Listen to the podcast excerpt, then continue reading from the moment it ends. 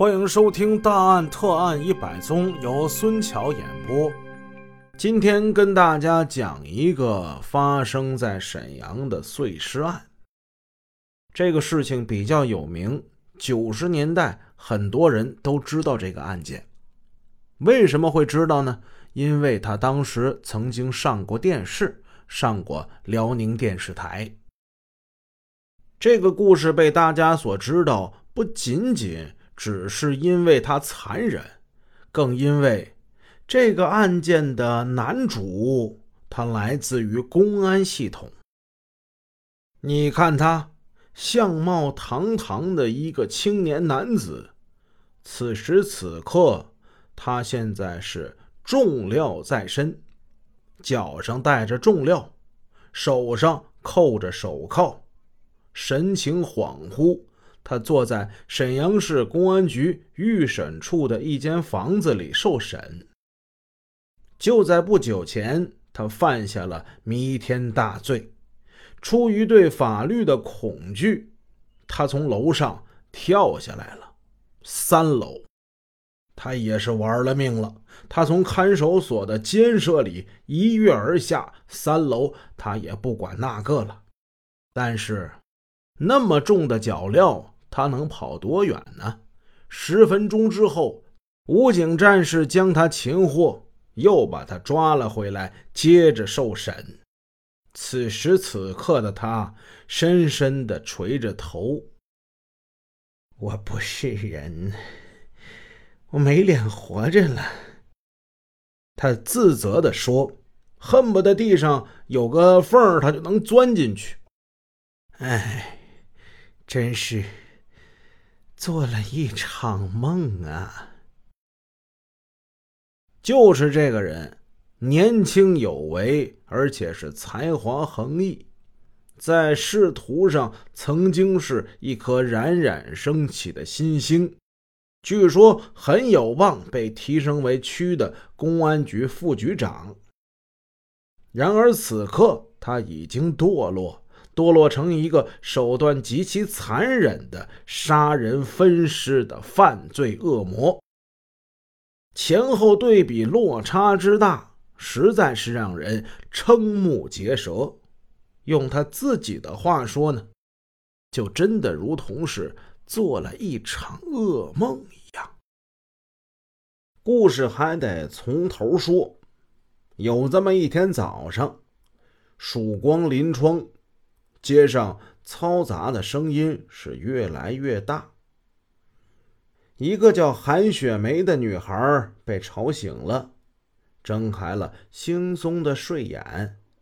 她向房间里另外两张床铺看了过去，这两张床铺都是空的。原来昨天晚上自己一个人孤孤单单的睡了一宿。不对呀！他们两个怎么还没回来呀？他说的他们两个都是谁呀？是寝室住的另外两个人，一个姓赵叫赵敏，一个姓张叫张青燕。赵敏昨天晚上是去亲戚家了，之前还跟自己说过这个事儿，他知道。但是这张青燕，她去哪儿了？怎么一夜未归呀？张青燕是一个蒙古族姑娘，今年是二十三岁，身材不高，体型呢略显微胖一点性格内向。她家住辽宁省喀左县。一九九二年十月，她从南京航空工业学院毕业之后，分配到沈阳市百花集团公司家用电器厂工作。她和韩雪梅。赵敏同在一个车间，也同住一个宿舍。赵敏呢，已经有了对象了。她的男朋友隔三差五就会找她出去。寝室的另外两个女生韩雪梅、张青燕，目前呢还是没有找到意中人。他们俩的感情因此也变得更加的亲密。两个人。经常一起去食堂打饭，有的时候呢也去菜市场买些东西，回到寝室，两个人坐，时间长了，这几个女孩情投意合，说说笑笑，情同姐妹一般，关系那是处的非常的好。话说昨天下班之后，韩雪梅和张青燕从菜市场买了一些海白菜，这是张青燕很喜欢吃的东西。回到宿舍，她就做了米饭。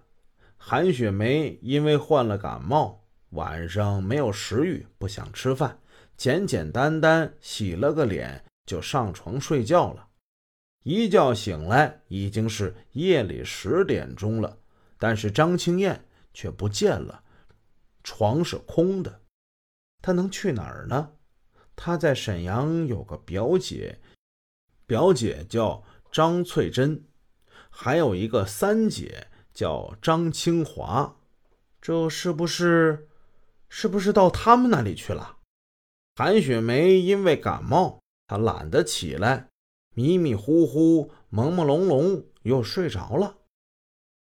第二天早上上班的铃打响了，韩雪梅还是没看见张青燕，这可是以前从来没有过的。是不是他在亲戚家被什么事情给缠住了呢？韩雪梅感觉有必要为自己的伙伴给遮掩一下，毕竟扣工资那是谁都不想的，请假是请假，那旷工那可概念不一样啊。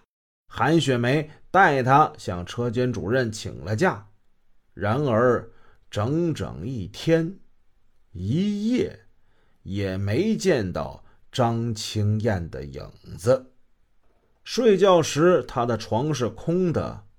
一觉醒来，天亮了，这人还是没回来。韩雪梅心里是隐隐不安，她有一种不祥的预感。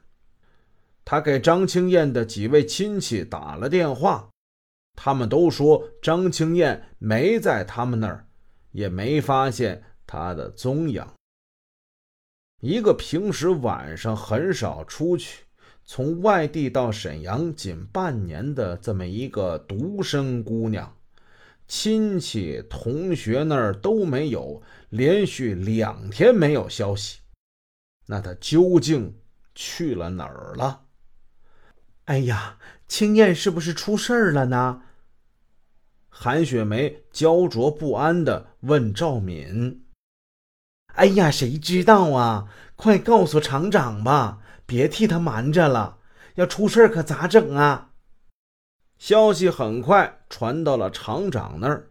厂长听说张青燕失踪了，很重视，派人是分头查找，可是依然是踪迹全无。所有人都感觉事情严重了，厂长让人给他的姐姐张清华打电话。张青燕呢？你究竟去了哪儿了呢？伙伴失踪，小小的这宿舍里气氛是冷寂而不安。韩雪梅、赵敏心如火焚。晚上，他们站在张青燕的床前。心情是愈加沉重。在这张床上，他们曾经一起说悄悄话、打扑克。可是现在床是空的，张青燕平时用的化妆品和喜欢看的书都静静地摆在那儿。一个挎包依然是挂在床头，仿佛由于主人的失踪而显得格外的孤单。看见那个挎包。韩雪梅心中一动，哎，赵敏呐，咱们检查一下青燕的东西吧，也许能发现什么线索呀。赵敏同意了，两个人摘下了挎包，把里面的东西都倒在了床上。除了张青燕的日用品，他们在一本书里发现了一张不起眼的旧纸条，纸条上。有一幅地址简图，还有些随意写上去的字迹和数字，但这些数字跟字迹好像不是张青燕的，这是别人写的吧？纸条上唯一的人名是孙德坤，名字上方还有一组数字，这是不是一个电话号码呢？这张纸条被张青燕夹在书里保存下来，说明这个纸条对她来说肯定不一般。